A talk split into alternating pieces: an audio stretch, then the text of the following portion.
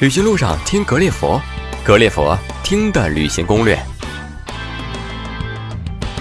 欢迎大家来到格列佛听的旅行攻略。那么这一期呢，我们是越南的专辑。我们格列佛呢邀请了一位非常有经验的格列佛的旅行达人，他叫 Freedom。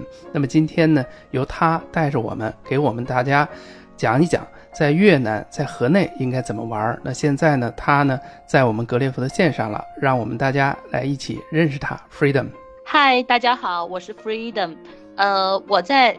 北京的一家旅行社工作，但是呢，我们旅行社呢主要是做越南线路的，我负责越南线路的设计研发。可能因为工作的缘故，呃，我做越南线路的十多年来，无数次的去了越南。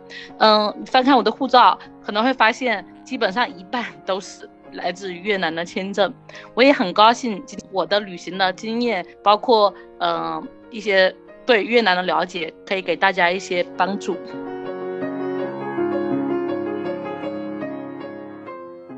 呃，说到越南呢，我想用两个词来概括。第一个词呢，就叫细长，因为呢，首先我给大家一个印象，就是越南的国土是非常的细长的，是一个 S 型，所以呢，整个就是瘦瘦长长的。第二个细长呢，就是大家可以看到越南的姑娘特别特别苗条，所以非常的细长。第三个呢，就是你们去过越南的话，都能有，如果将来有机会去越南的话，都能看到它的房子，非常的。瘦瘦高高的，所以呢，它是第三个细长。那第二个词呢，我想用慢这个词来概括越南，因为呢，越南可能它不会像东南亚的其他国家，比如说像缅甸啊，呃，或者是柬埔寨啊，给人很惊艳的感觉。而越南呢，呃，让人的感觉就是很缓慢，感受一下越南的那种很缓慢的时光。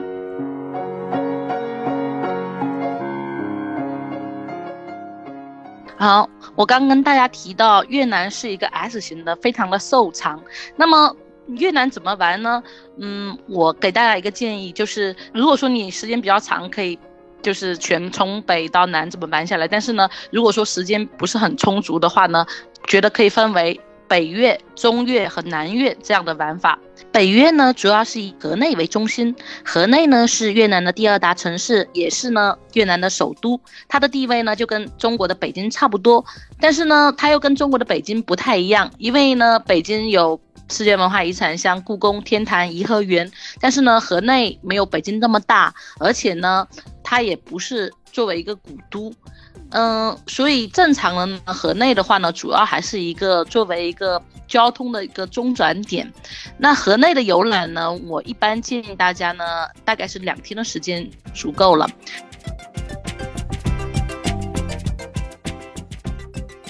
第一天呢，首先呢，我们必须要去的就是巴亭广场，就像你到了北京必须要去天安门广场一样。嗯，巴亭广场上呢，有个非常重要的就是胡志明陵。那么胡志明陵可能大家马上联想到就是毛主席纪念堂。嗯，越南人是非常非常尊重和崇拜他们的胡志明主席的，所以呢，不管什么时候去巴亭广场去看胡志明陵的时候，都会发现门口从南到北，广场上面全部排满了人，都是在等着瞻仰胡志明的遗容。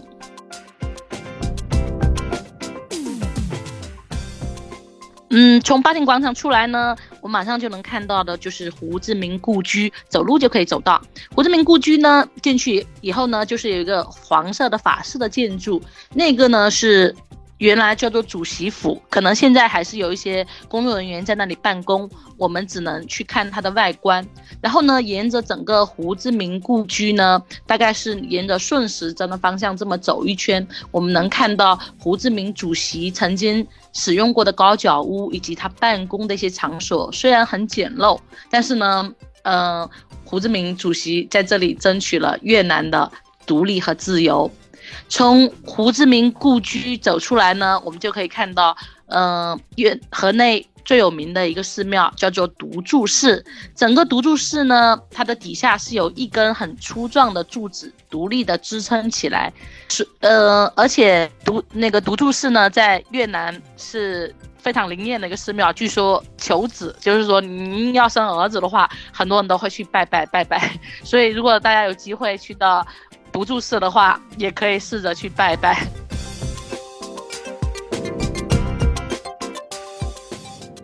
接着呢我们从那个独柱树出来呢附近还有一个可以步行就可以到的胡志明的博物馆可以在那里去看到他们胡志明的那个河内的历史以及越南的一些历史。嗯从巴亭广场走路呢步行大概十分钟我们还可以去一个地方叫做文庙的。呃，这个地方呢，可能对于中国人来说吸引力不是很大，很多人感觉是不是去了孔庙？因为它主要就是，嗯，他们的很多的学生都会经常会去拜拜，就是是希望自己能够，呃，能够考上很好的学校啊，保佑自己。嗯，基本上第一天的行程，我们游览完这些就差不多了。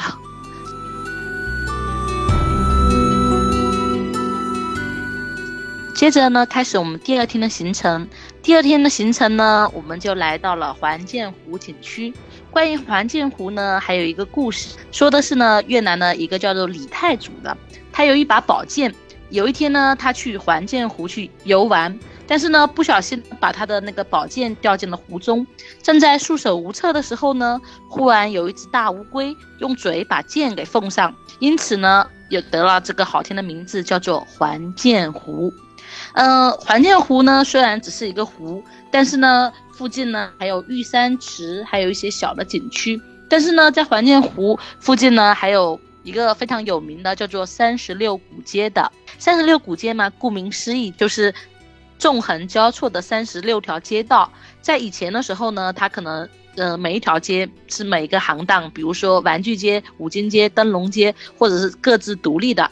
互不相干的，但是呢，在现代呢，它可能就会打个比喻吧，就跟那个北京的南锣鼓巷比较相似，它可能卖一些的工艺品，比如说拖鞋呀、灯笼哦、面具啊这些小东西。然后呢，嗯，附近还可以，比如说可以呃喝咖啡呀，或者是在那里可以悠闲的，可以享受一个下午的时光。嗯，挨着三十六古街呢，还有河内的。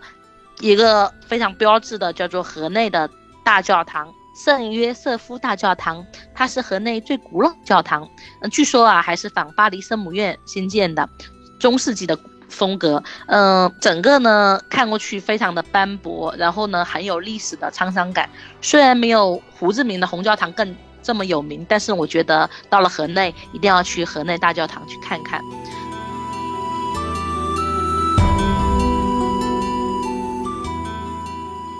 白天呢，我们在环建湖景区呢，大概的逛了一圈。那么到了晚上呢，我给大家推荐一个有意思的活动，那个就是刚好呢，它是在环建湖附近有一个升龙木偶剧院。嗯，我们去看一看越南的国粹，叫做水上木偶戏。可能大家会觉得木偶戏嘛，我在中国也看过，为什么要跑去越南去看呢？越南的那个木偶戏跟中国的不太一样，它的表演者呢是在后台的。水底下，用着长线去和竹竿去操纵着木偶，呃，放的呢是越南的传统的音乐。当然，他的这个故事呢，也是说的是越南的传统的故事。为什么他们要在水底下去表演呢？有人说啊，是因为啊，木偶戏起源于一千多年前的越南的北方，最早的时候呢，是由种植稻米的农民发展出来的。表演的时候啊，表演者在充满着积水的稻田中，熟练的。通过绳子去操纵木偶进行了表演，同时呢，配音和配着传统的音乐。嗯，木偶戏的门票不是很贵，币它分为一等座、二等座，人民币大概是三十到五十块钱人民币不等吧。每一天晚上都会像七点、八点、九点，就大概会每天晚上都会有好几场的表演。如果大家去看的话，最好提前买票，因为。基本上每一场都会爆满，而且非常多的老外去观看这个传统的国粹。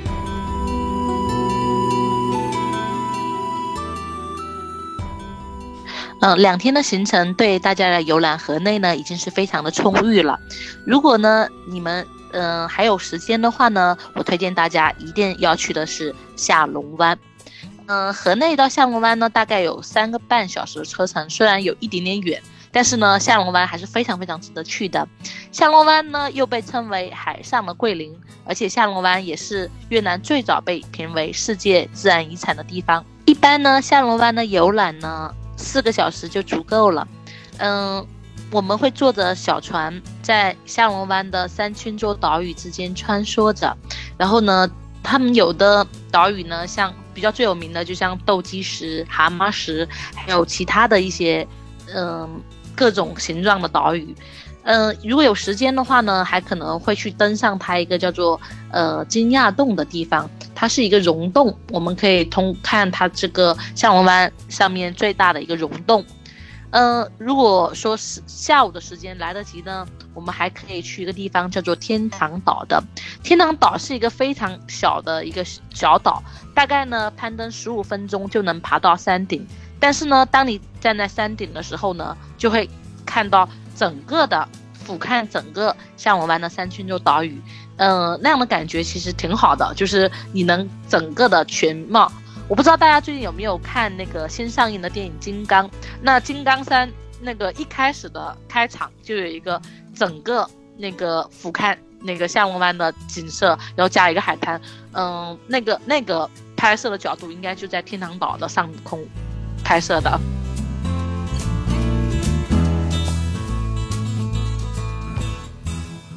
好，我刚给大家推荐呢是下龙湾的一天的一个游览的方式，这是常规的游览方式。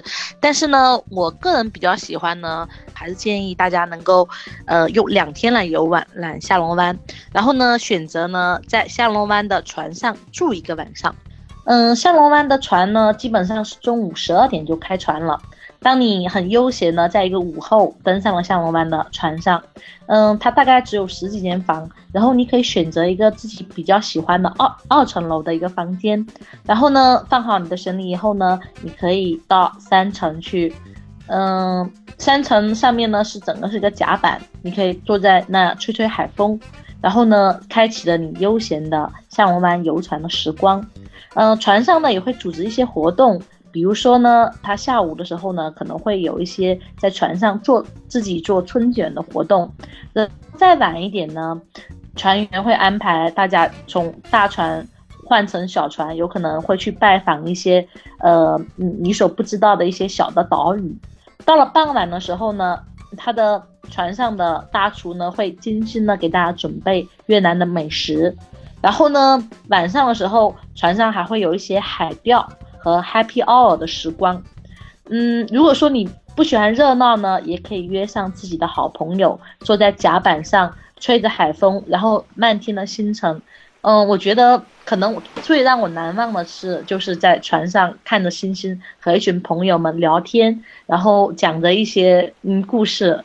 嗯，当时我们和十几个好朋友一起去的时候，大家都在船上讲鬼故事，大家边说边笑。我觉得在船上这么悠闲的时光，是我一段比较难忘的时光。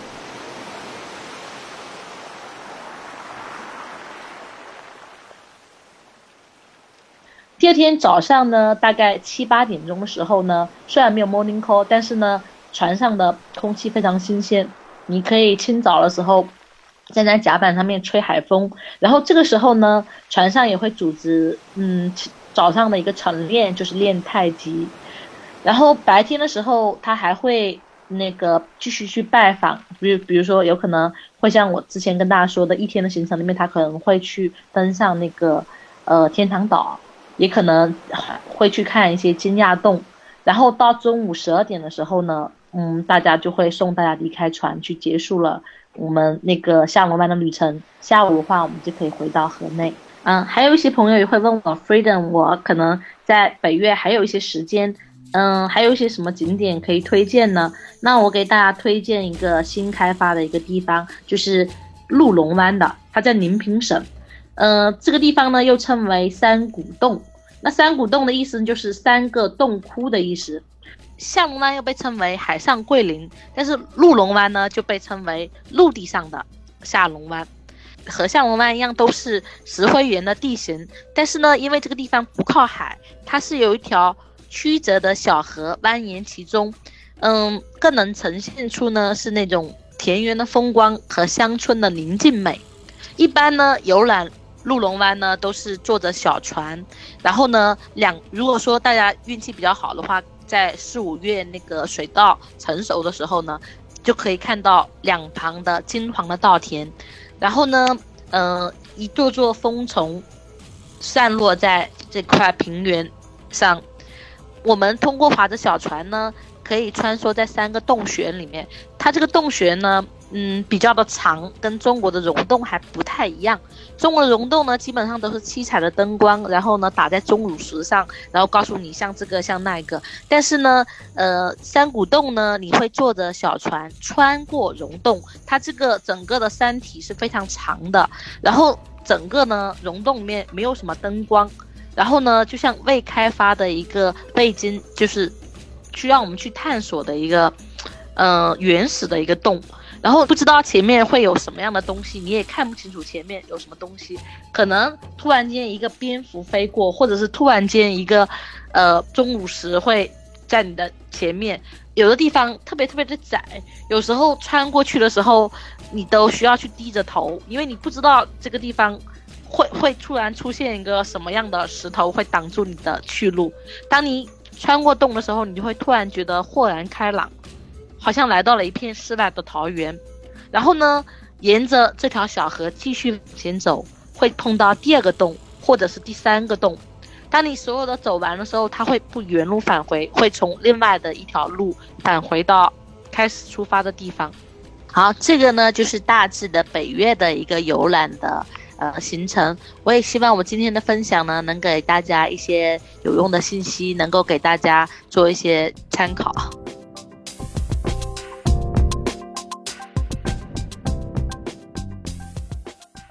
谢谢 Freedom 给我们分享了一个两天到四天的一个行程的安排。如果大家听了这个行程还没有听过瘾，想和我们达人有更进一步的交流的话呢，也欢迎大家通过我们的微信“听格列佛”给我们留言，呃，或者输入我们达人的信息 “Freedom F R E E D O M”，可以获得我们达人的联系方式。